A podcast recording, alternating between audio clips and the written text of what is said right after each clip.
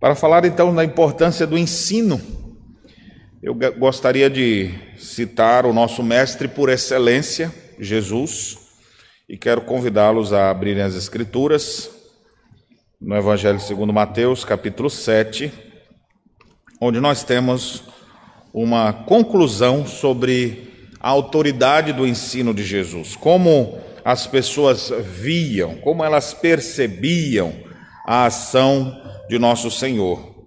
E queremos abordar isso exatamente porque desejamos também ter autoridade, autoridade como Cristo para ensinar para falar para as pessoas nos seus mais diversos lugares. No dia 21 de, de fevereiro de 2018, morreu um dos mais nobres servos do Senhor, que teve autoridade para ensinar nos nossos dias. E naquela ocasião eu tinha escrito um post que dizia: Hoje vou derramar uma lágrima não pela morte desse grande homem de Deus, afinal ele está na presença do Senhor. Mas vou prantear por saber que não conheço outro homem de Deus de sua envergadura que ainda esteja vivo e atuando no mundo como ele atuou. Eu me refiro ao pastor Billy Graham, morreu com quase 100 anos e que pôde fazer parte da história não apenas norte-americana, mas do mundo, com a mensagem de Cristo, pregando Cristo, o arrependimento e pôde ser um vaso usado por Deus em muitos lugares, em muitas gerações. As pessoas respeitavam ele. Ele falava como quem tem autoridade. Parece, então, que ele conheceu como Jesus era.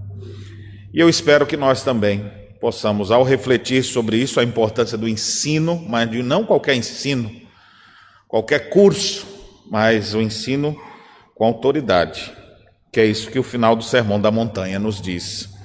Mateus capítulo 7, versos 28 e 29, a palavra de Deus diz assim: Quando Jesus acabou de proferir essas palavras, estavam as multidões maravilhadas da sua doutrina, porque ele as ensinava como quem tem autoridade e não como os escribas.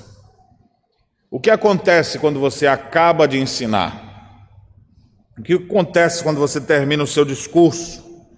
O que acontece, o que gera nos ouvintes quando você diz alguma coisa? E aqui agora eu estou, ainda não estou me referindo especificamente a um sermão, mas há alguma vez que você se levanta para falar e para trazer alguma instrução, seja numa sala de aula, seja para a sua equipe de trabalho, seja na sua própria casa, dando ordens aos filhos para lavar louça. Quando você fala, você é convincente, quando você fala, as pessoas lhe ouvem. Quando você fala, basta falar uma vez e as pessoas já praticam. Quando você dá função aos seus funcionários, eles realmente cumprem. Quando cumprem, cumprem porque sabem que tem que fazer ou fazem só pelo dinheiro. Quando você dá aula para os seus alunos, para aqueles que são professores de rede pública ou até mesmo da escola dominical, e você sente que eles estão distraídos. Será que entrou alguma coisa na cabeça desses meninos? E quando você fala na igreja, e aí de repente você começa a perceber alguns com o olhar meio que tombando. Quase que a gente dá vontade de dizer: Ei, acorda esse menino aí. Aí o outro olha assim e fala: Acorda o senhor, o senhor que botou ele para dormir? E muitas pessoas estão, às vezes, ouvindo com dificuldades, porque as, com dificuldade de entender, porque muitas vezes as mensagens, a forma de falar é estranha. E agora, puxando mais para o ensino bíblico, às vezes você ouve sermões mortos, sermões de pessoas que às vezes estão até com a Bíblia na mão, mas elas estão mortas, e que não têm autoridade nenhuma para pregar nada. Alguns fazem sermões proféticos, mas sem Bíblia. Sem verdade bíblica naquilo que fala, embora empolguem o auditório, mas sem fundamento. Sermões de entretenimento, onde todo mundo vai lá e sai depois de muitas risadas, bem feliz, mas sem nenhuma edificação. Em alguns lugares os sermões são até suspensos. Para que o sermão, depois de ouvir um coral cantando tão bonito como hoje, Não vou nem pregar para não estragar. Então já existem lugares que os sermões são até suspensos, ou quando muito, o, o dirigente fala: ó, como o culto já avançou muito, já passou uma hora e meia, então tu tem até as 10 da noite para falar, tá bom? E ele passou a palavra às 9h50. Passaram ali uma hora e meia, quase duas horas, cantando, dando testemunho, falando isso, falando aquilo, mas a parte essencial para o sermão, para a exposição da palavra de Deus, esse foi suspenso. Falar de sermão a gente até tem uma, uma, é uma forma pejorativa às vezes você falar quando alguém vem te dar algum conselho, aí você vai me dar sermão agora? Porque sermão é aquela coisa chata que fica só mexendo com você e eu não quero ouvir. Vai ficar me dando sermão agora? Jesus pregou um sermão e o efeito dele foi outro. O texto diz que as multidões ficaram maravilhadas da sua doutrina. A palavra traduzida aqui por maravilhadas pode ser traduzida como pasmas. Elas ficaram surpresas, elas ficaram estupefatas diante do que Jesus Cristo estava falando. Vendo alguns outros textos, me chama a atenção, por exemplo, em Lucas, no capítulo 4, Jesus Cristo, quando anunciava, ele, a sua palavra era com quem tem autoridade. Você vê Marcos fazendo referência a ele também, como as multidões unânimes lhe atendiam. E o que é interessante perceber também que as multidões eram possuídas por ele, eram dominadas por ele, quando ele começava a falar. Como é que Jesus tinha tanta autoridade? De onde vinha a autoridade de Jesus? Observe o contraste que Mateus registra aqui no finalzinho desse, do Sermão da Montanha, dizendo que as multidões ficaram maravilhadas de sua doutrina, porque ele as ensinava como quem tem autoridade, e não como os escribas. Então a, a forma de Jesus era totalmente diferente do ensino que os outros estavam fazendo. O que é interessante destacar é que, nesse ponto aqui, ele não está falando especificamente, ao comparar com os escribas, com seu conteúdo, nós vamos ver isso mais à frente. Mas, ao contrário de todos aqueles outros, Jesus falava como quem tem autoridade. E para falar com autoridade, você não precisa bater na mesa, você não precisa gritar, você não precisa. Porque geralmente isso acontece quando acabam os argumentos, aí começa o desespero. Eu não estou dizendo a empolgação, viu? Que às vezes eu me empolgo aqui, dou uns gritos também. Mas é só, é só empolgação mesmo. Mas uh, o... tem pessoas que não, elas querem resolver no grito, no tapa, na força. Jesus, ao contrário dos pregadores de sua época, pregava com autoridade, e isso produziu um efeito benéfico nos ouvintes. E essas expressões se repetem em vários momentos nos evangelhos, de que Jesus falava como quem tem autoridade.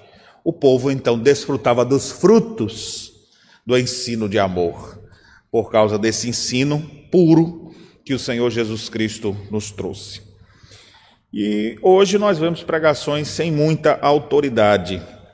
Por isso mesmo eu gostaria que a gente pudesse pensar de onde vinha a autoridade de Jesus.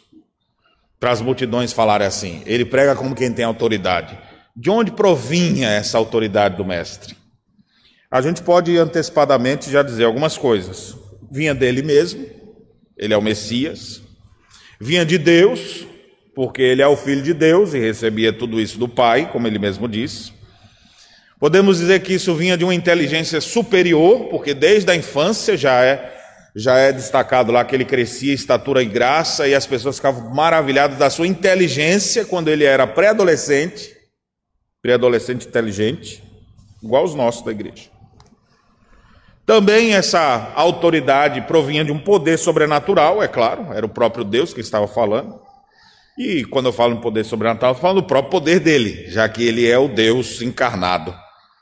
Mas apesar de todos esses aspectos, aí você vai dizer, é, pastor, então a gente nunca vai pregar que nem ele, né? A gente nunca vai ensinar como ele, porque nós não somos Deus. Nós não temos poder em nós mesmos. Eu nem tenho essa inteligência mediana, o que dizer é uma inteligência superior. mas eu devo lembrar a vocês que Jesus Cristo fez tudo o que fez em total dependência do Espírito Santo. Lembremos que ele deixou sua glória, se esvaziou e se fez como um de nós. Foi ensinado, sentou-se aos pés de José, de Maria e da sinagoga quantas vezes e recebeu instruções, e a gente percebe que ele em tudo dependeu do Espírito Santo. Então, a gente pode olhar para o exemplo de Cristo e tirar, sim, lições para a nossa vida também para que a gente possa ter autoridade em ensinar. Autoridade ao falar das verdades do Evangelho, seja num púlpito, seja numa sala de aula, seja na sala da sua casa, ensinando para os seus próprios filhos, ou um casal, podendo compartilhar um com o outro o ensino bíblico, para que possam ter edificação. Eu digo isso do casal porque quem primeiro me ensinou foi minha digníssima esposa né, quem me tirou os primeiros carrapato, as primeiras é, ideias erradas, os primeiros contatos que eu tinha com o Evangelho, ia perguntar para ela, e ela ia, vir, ia me ajudar ali, com paciência, ouvindo as loucuradas que tinha na cabeça e os, e as, os pressupostos equivocados, por causa da minha formação não, não reformada. Então, pôde me instruir ali. Então, o ensino, ele acontece em vários lugares. Pode ser numa xícara de café, quando você senta alguém com alguém para conversar, ou seja, mais diversos lugares. Agora a gente precisa ensinar, não como todo mundo ensina por aí, a gente tem que ensinar como quem tem autoridade para ver esse efeito produzindo na vida das pessoas, as pessoas maravilhadas da sua doutrina.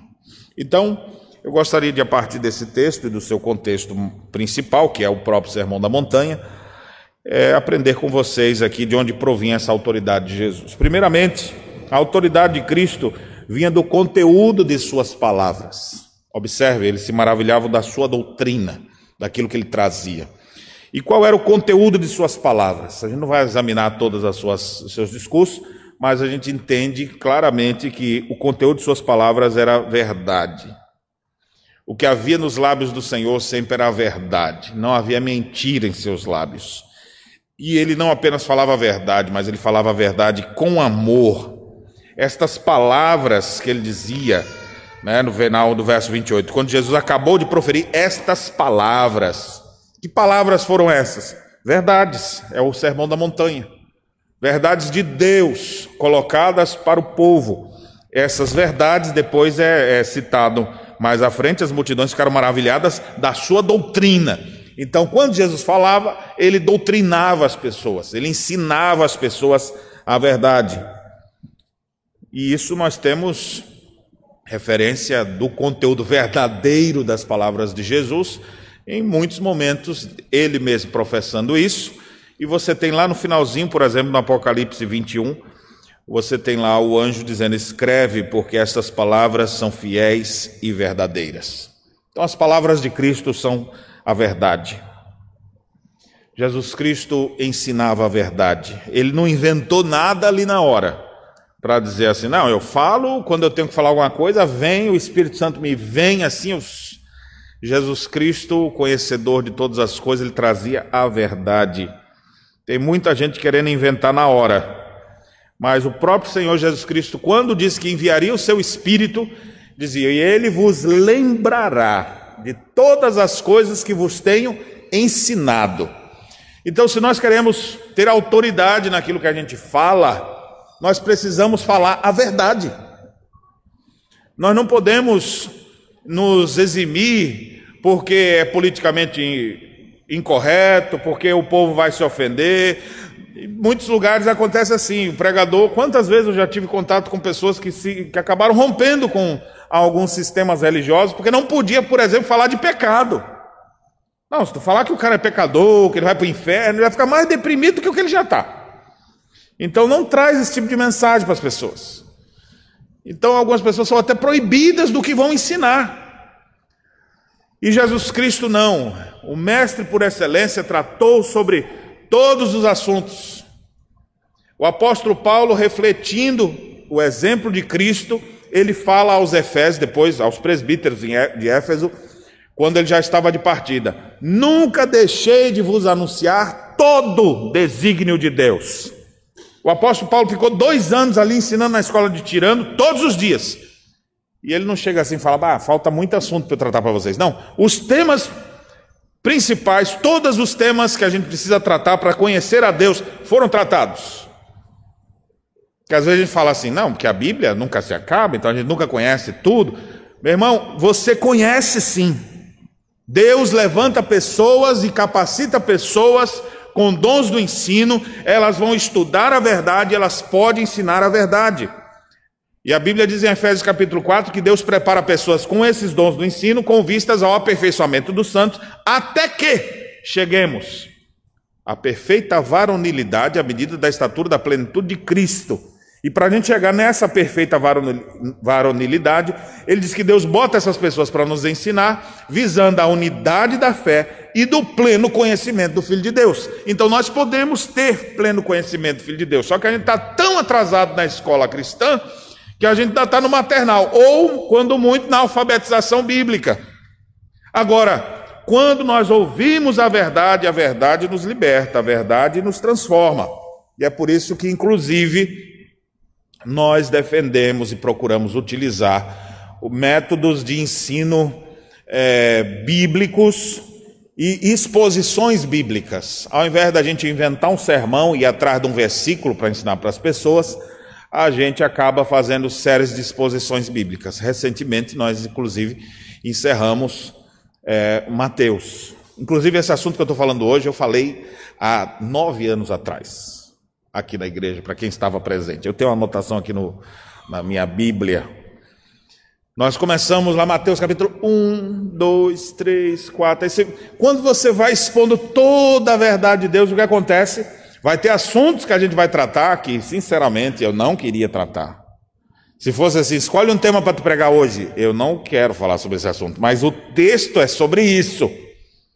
Eu sei que algumas pessoas acharam até, pá, o pastor está dando indireta para alguém. Não, irmão, era a sequência do texto.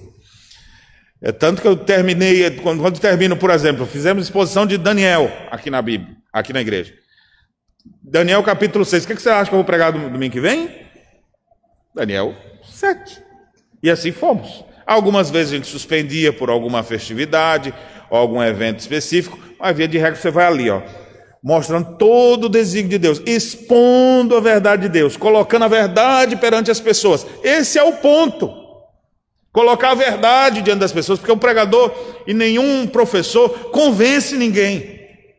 Nós estamos agora falando especialmente do, do campo espiritual, porque é o Espírito de Deus quem faz essa obra mas cabe a nós expor a verdade. De onde vinha a autoridade de Jesus e de onde vem a autoridade de todos aqueles que ensinam e que você reconhece que tem autoridade? É porque você não pega eles com mentira, você não está vendo eles ensinando hoje uma coisa, aí semana que vem, chegando aqui, pessoal, eu queria pedir perdão porque eu ensinei para vocês que tal coisa, mas eu fui estudar de novo e vi que eu, que eu errei. Então, eu queria pedir desculpa para E quem não veio hoje? e que ficou com aquele ensino errado e que pode trazer malefício para a vida das pessoas. Então, quem ensina, ensine a verdade. Jesus tinha autoridade por isso. O conteúdo de suas palavras, a sua doutrina era a verdade. Sempre vão surgir movimentos para tentar afastar as pessoas da verdade. Ao longo da história isso sempre aconteceu. Ou para para romper com o princípio de sola escritura, somente a Bíblia para nós e toda a escritura, toda ela, não só versículos isolados, mas toda ela, de uma ponta a outra.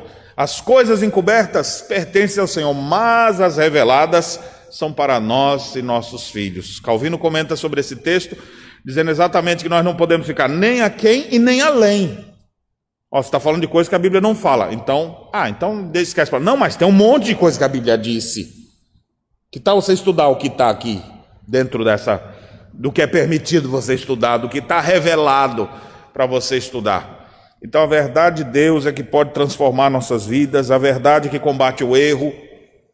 Ao invés de ficarmos, às vezes eu sei, a gente precisa ser mais apologético até E porque às vezes as pessoas, você está ensinando a verdade, mas mesmo assim ele ainda não fez aquela conexão. Eu vou falar mais sobre isso adiante. Mas o ponto é: ensine o que é certo, que só assim você já está combatendo o erro. Às vezes a gente tem tristes experiências. Eu me lembro que, como eu sou capelão militar, e a gente tem pessoas de várias denominações que participam dos cultos, e uma vez, alguns anos atrás, alguém falou para mim assim: Pastor, olha, eu queria dizer que eu sou muito edificado aqui toda vez que eu venho nos cultos, e que tem sido uma benção. Pá, você não sabe quando eu me lembro da expressão, pá, é uma benção mesmo, assim, cresci muito, mas eu queria dizer que a partir da semana que vem eu não vou vir mais. Aí eu, mas o que, o que aconteceu? Você vai dar baixa? Não, não, é porque, assim, pastor, estou vindo aqui, estou crescendo muito no conhecimento, mas eu chego na igreja e eu vejo que as coisas estão estranhas lá e, e aí eu começo a falar, isso não está certo, que eu aprendi na Bíblia, o capelão falou assim, mas olha o que está acontecendo aqui. E aí eu estou entrando em crise, eu não quero ficar em rebelião contra a minha igreja, então eu não vou vir mais aqui. Aí eu falei, pá, miserável. Aí eu que fiz, pá, né? Miserável, devia ter invertido então, né? Se ele descobriu a verdade, fica com a verdade. E não assim, eu vou deixar a verdade para eu me adequar a um sistema religioso que está rompendo princípios da palavra. Foi uma pena. Eu nunca mais vi eh, aquela pessoa, mas espero que Deus tenha trazido o esclarecimento de algum, em alguma maneira. Mas nós precisamos ficar não com pessoas ou com sistemas, mas a gente fica com a Escritura, com a palavra de Deus, porque ela é quem tem autoridade para dizer o que é certo e o que é errado. A autoridade não vem no grito, a autoridade não vem com força nem com violência, mas a verdade estabelecida. E a verdade da Escritura está assim. Pode todo mundo dizer que não é, e ela continua lá. Mas na verdade isso é mentira, tem essa, essa, essa prova e a verdade fica lá. Ó. Não cai nunca. A verdade de Deus para sempre está firmada nos céus, a verdade do Senhor, conforme diz o Salmo 119, e assim nós permaneceremos. Então, se você quer ter autoridade, presta atenção aqui, quer ter autoridade para falar com os outros? Fale a verdade. Mas não fale a verdade com grosseria, não, fale a verdade em amor, porque a Bíblia também faz essa ressalva da forma como a gente trata a verdade de Deus. Segundo, a autoridade de Jesus também provinha da forma de suas palavras. Ou seja, Jesus era prático. Jesus pegava conceitos difíceis, ilustrava eles e botava na mão de qualquer pessoa para que ela entendesse. Ele era simples, prático, profundo e objetivo. Quando é que você vê Jesus indagando coisas assim, só para ficar mexendo com os neurônios e mostrando que você tem mais sabedoria que aqueles pobres mortais que só tem um HDzinho pequenininho mental, que não consegue processar bem as informações? Você vê Jesus esnobando o conhecimento, o rei soberano, o ser mais inteligente de todos, como é que ele fazia? Ele, ele falava na linguagem do povo. Na teologia, inclusive, a gente utiliza uma expressão que é linguagem de acomodação. Como que quase Deus gaguejando quando ele se revela a nós, quase que soletrando para ver se a gente aprende, ou seja, uma linguagem de acomodação para ver se a gente entende. E aí você, é, mesmo assim, ainda tem gente que fala, ah, eu não entendi. E mesmo assim o senhor vai lá com sua sabedoria e trata sobre essas questões. Quando eu fiz meu mestrado, eu procurei trabalhar esse assunto para a minha vida, que é a pregação contextualizada. E procurei ver como que era o contexto bíblico e, e o contexto atual e como implementar isso para levar. E o exemplo maior que eu tirei em todo o meu estudo foi exatamente o exemplo de Jesus, como ele abordava as pessoas, e especialmente em contextos hostis. Ali também ele sabia abordar. Então Jesus é o nosso mestre por excelência. Olha as figuras que ele trata, tanto aqui no Sermão do Monte, como em outros momentos. Por exemplo, o uso das parábolas. E às vezes você vê as parábolas sendo utilizadas com o objetivo de, de atingir o coração das pessoas menos esclarecidas. Por exemplo, Marcos capítulo 4, verso 33 diz assim: E com muitas parábolas semelhantes, lhes expunha a palavra, conforme permitia a capacidade dos ouvintes. Tinha coisa que Jesus falava de acordo com a capacidade de quem está. Se eu estou no meio de um grupo de teólogos, de estudantes, opa, então a gente pode levar um pouco mais aqui ou, e usar mais termos técnicos até da teologia, porque todo mundo vai entender. Mas na igreja, você ficar usando expressões pesadas, bom, aquele irmãozinho, citando grego e hebraico, que você vai ficar, pô, não entendo nada, mas deve ser um negócio de aquele irmão. Aí você se impressiona com o instrutor e não com a verdade de Deus que é Cristo. Cristo ensinava de forma simples. Às vezes ele falava assim: o reino de Deus é igual a um homem que saiu para viajar. Aí antes de sair, ele deu as ordens para as pessoas. E falou: Tu faz isso, isso. Quando eu voltar, eu vou pedir conta para vocês. Quem é que não entende? Eu falava: Olha, o reino de Deus é como um homem que estava com a semente, saiu a semear. Uma parte caiu no caminho, outra parte caiu no meio das pedras, outra parte no terreno. Fe... Aí você vai olhando assim: Quem é que não entende? Quase desenha para nós na nossa cabeça. Ele vai contando e a gente vai. É, é o chamado sermão pictórico. Enquanto ele vai falando, vai aparecendo as cenas na nossa cabeça do que vai sendo feito. E Jesus usava pontes, deixas, né? A deixa que o pecador deixa. Né? O cara falava lá assim, ó, esse templo aqui, como é que vai ficar aqui? Jesus, olha, eu vou derrubar esse templo em três dias e vou reconstruí-lo. Está falando de derrubar templo, né? Mas ele se referia a ele mesmo. Aí as pessoas começam a perguntar um pouquinho mais. Então Jesus dava, colocava alguma coisinha. Senhor, até quantas vezes a gente deve perdoar? Até sete? Não te digo sete, mas até setenta vezes sete. E ali, tentando. Eita, então é muito mais do que eu estava pensando. Então já caiu a ficha ali para eles. A forma prática, direta. Jesus era direto, né? Não ficava assim. O Senhor Jesus ensine sobre o adultério. Não, adultério é quando a pessoa, no íntimo do seu coração, começa a ter é, desvaneios aleatórios, quando se menos espera, e começa a pensar em seres do sexo oposto ou até mesmo do próprio sexo, e às vezes em, em seus pensamentos povo, povoados por imagens indefinidas, começa a ter algumas formas estranhas, ele começa, Jesus fala assim: olhou para a mulher com intenção impura, pecou. Falou com raiva no coração, matou. Peraí, senhor. Na hora, assim, ó, negócio, tum, direto. E quando chegava assim, meio que para elogiar Jesus, né? Jesus, sabemos que tu és mestre vindo da parte de Deus, porque ninguém pode fazer os sinais que tu fazes se, Cristo, se Deus não for contigo. Aí Jesus olha assim: se tu não nascer de novo, tu não entra no reino dos céus. Aí ele, nascer de novo? O que é nascer de novo? Tu és mestre Israel e não sabe dessas coisas, Nicodemos e começa a instruir aquele homem. Então você vê o Senhor, ele com toda a sua sutilidade, e quando você vê assim os ânimos todos irritados, e aí Jesus fala assim: O que, é que você acha, Jesus, que a gente tem que fazer, Jesus? Quem não tiver pecado, pode atirar a primeira pedra. E continua ali. E aí as consciências começam a se doer, cara. E aí vai saindo por um. As formas dele abordar.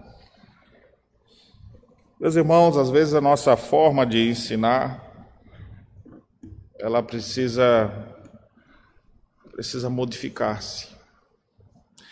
Nós não vamos abrir mão do ensino e da pregação. Porque alguns mais modernos falam, Jesus era assim, então vamos fazer. Vamos agora, para que sermão? Fazer vídeos, não sei o quê. Não. A Bíblia ensina que a fé vem pelo ouvir e ouvir a pregação da palavra. É a loucura da pregação. O Senhor diz que esse é o meio. Ele estabeleceu que tinha que ser assim, ensinando, pregando a sua palavra. Esse é o meio das pessoas se converterem. Então nós não vamos mudar isso aqui. O que eu estou dizendo é que às vezes as pessoas, especialmente um professor, quando se empolga estudando, ele estuda isso aqui. E aí ele quer botar isso tudo para o povo. Então ele vai ter que resumir, zipar, é como se fosse aquela comida que a irmãzinha faz, né? Aquele feijão gostoso. Ela não traz as panelas, mas panela de pressão aqui, pá, espera aí que eu vou tirar o gás. aí começa essa na cara do convidado ali assim, né? Não é assim, né? Você fez ali assim, bota na panelinha bonitinha, chega na mesa, só os pratos arrumadinhos. A pessoa vai ensinar, ela vai pensar como que eu vou, isso aqui vai causar algum efeito. Uma vez eu estava dando instrução para professores, um professor falou assim: Pastor, por que, que sempre tem que ter uma aplicação? Por que, que tem que ter uma aplicação? Os, eh, achar, eu estou falando sobre soberania de Deus, é um conceito mais abstrato que Deus é soberano, que sobre os decretos eternos de Deus, qual é a implicação prática disso? Por que, que eu preciso fazer isso? Na verdade, tudo que a gente ensinar tem que ter uma aplicação prática porque senão nós vamos viver agora num mundo só de ideias. Eu falei, soberania de Deus serve para tudo, mesmo. Saber dos decretos de Deus, você sabe que existe um rei que governa sobre todas as coisas. Então, as catástrofes, os problemas que nós passamos aqui, não estão distantes do Deus soberano que cuida de tudo. Então, a gente tem consolo nessas horas, sabendo, há um Deus que controla tudo, mesmo quando eu não vejo controle de nada. Isso pode trazer paz ao nosso coração. Isso é uma aplicação prática. Jesus era prático. E meus irmãos, nós precisamos disso também.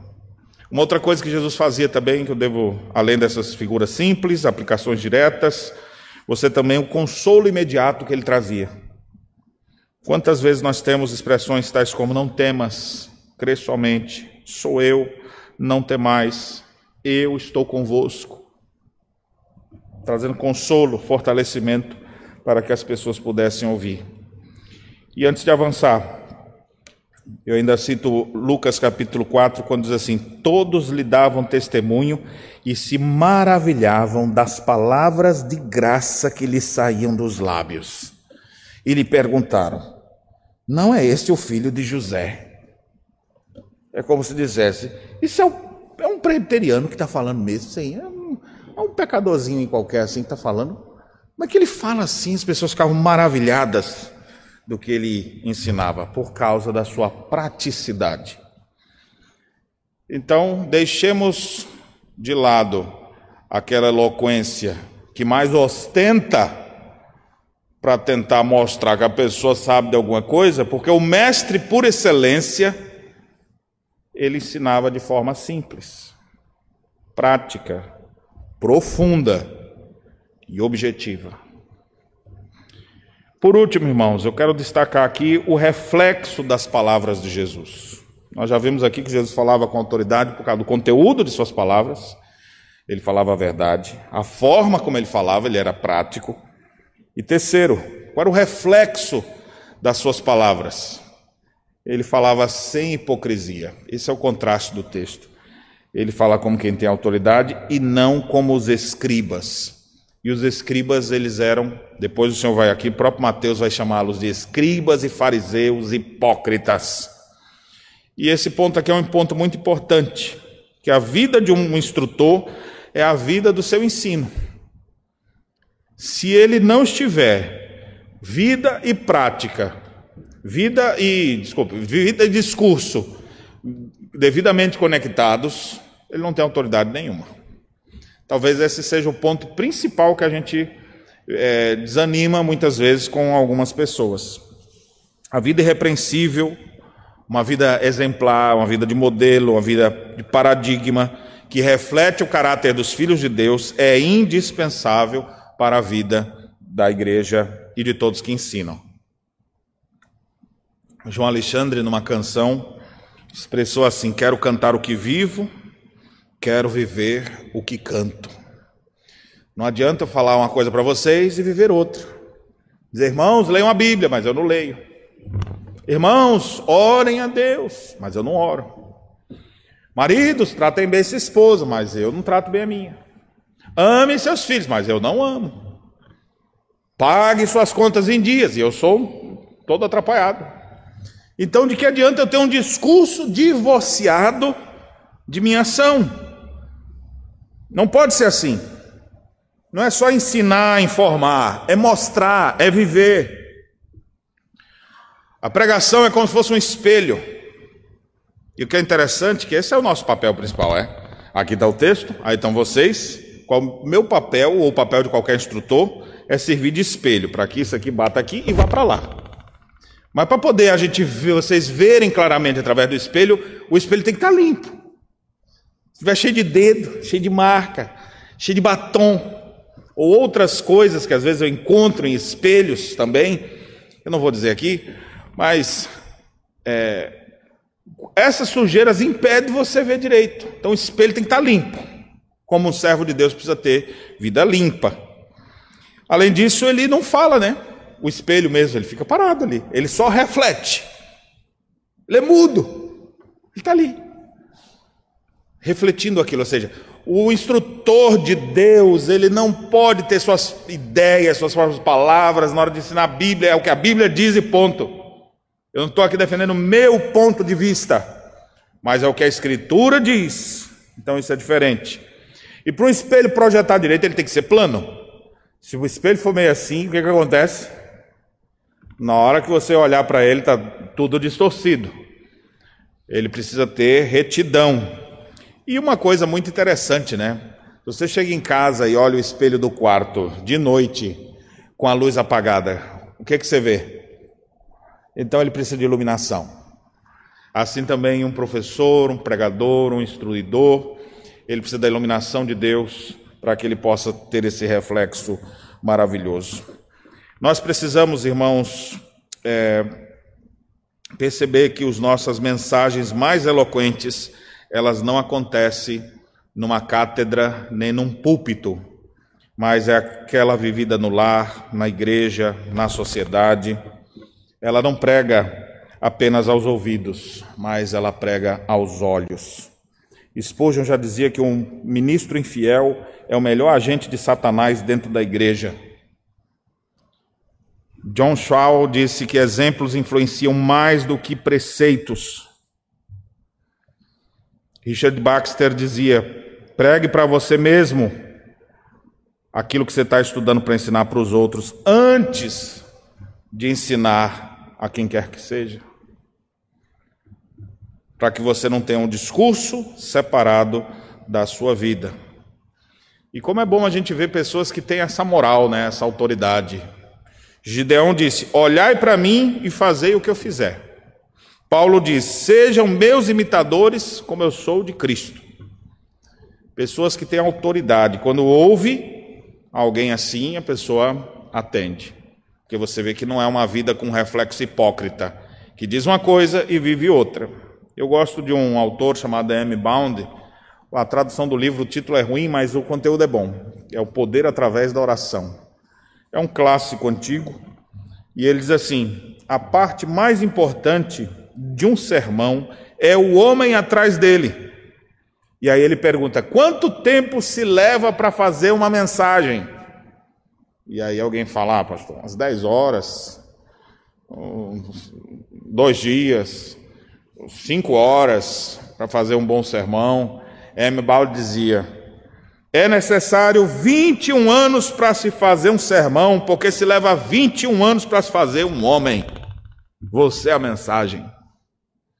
Não adianta você ter o discurso bonito se aquilo não faz parte da tua vida. E é isso, irmãos, você é a mensagem. João Batista foi conhecido como a voz do que clama do deserto. Não é um som, um eco, um barulho, é a voz de Deus ensinando. Precisamos ensinar como quem tem autoridade. A gente vê isso no exemplo de Jesus. Estamos longe disso, viu, irmãos? Eu já botei uns quatro para dormir aqui, eu acho, na minha mensagem. Mas eu estou lutando para ter isso aqui. Isso aqui é meu alvo. E se existe benefícios na igreja hoje que desfrutam, uma igreja agraciada, com chuvas de bênçãos, desfrutando os frutos do ensino de amor, é porque a verdade de Deus tem sido colocada pelos homens e mulheres de Deus que fazem parte dessa igreja. Se a gente tem desfrutado de paz, de crescimento espiritual, é porque a sã doutrina tem fluído do púlpito da igreja. Porque o ensino da palavra de Deus tem sido é, enfatizado e falsos ensinos têm sido evitados. Sempre aparece alguém pedindo oportunidade para ensinar aqui na igreja. Eu falo, vamos ver um dia. Talvez no dia do juízo final. Porque tem pessoas que não dá para convidar para deixar no púlpito da igreja. Esse zelo nós temos. Para que você receba sã doutrina. Para que você se sente para ouvir uma mensagem e você não saia daqui dizendo: eu não concordo com aquele pregador. Você pode até dizer, não concordo com Deus, e ficar bravo com Deus. Mas é a verdade do Senhor que vai estar sendo ensinada aqui. Meus irmãos, hoje nós podemos aprender um pouco sobre a autoridade para ensinar, para a gente poder desfrutar dos frutos do ensino de amor. E essa autoridade, no exemplo de Jesus, vinha do conteúdo de suas palavras, que eram fiéis e verdadeiras, da forma de suas palavras, práticas e extremamente contextualizadas, do reflexo de suas palavras, ou seja, sem hipocrisia, refletindo o caráter de Deus. Isso aqui não é uma fórmula mágica.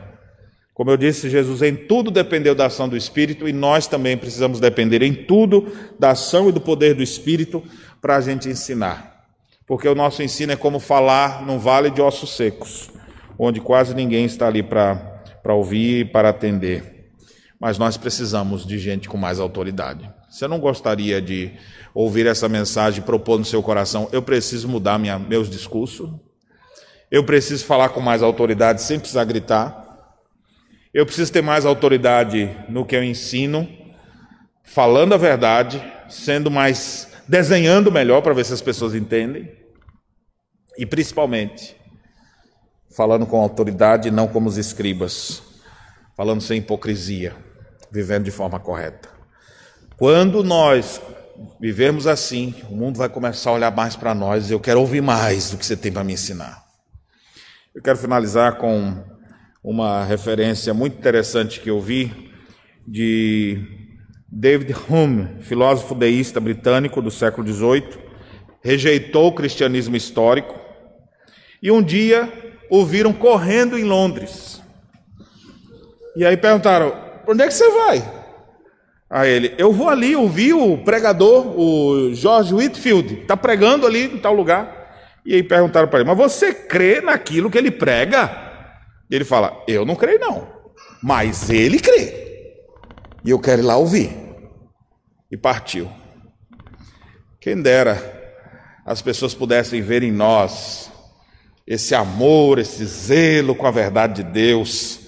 E até os que não creem, eu quero, eu, eu quero aprender. Você, eu gosto de ouvir você falando. Eu vejo coerência entre tuas palavras e tua vida.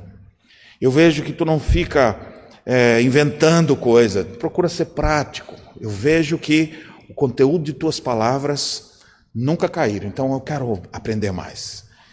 Que Cristo nos ilumine e nos abençoe para a gente viver assim. Deus nos abençoe. Amém.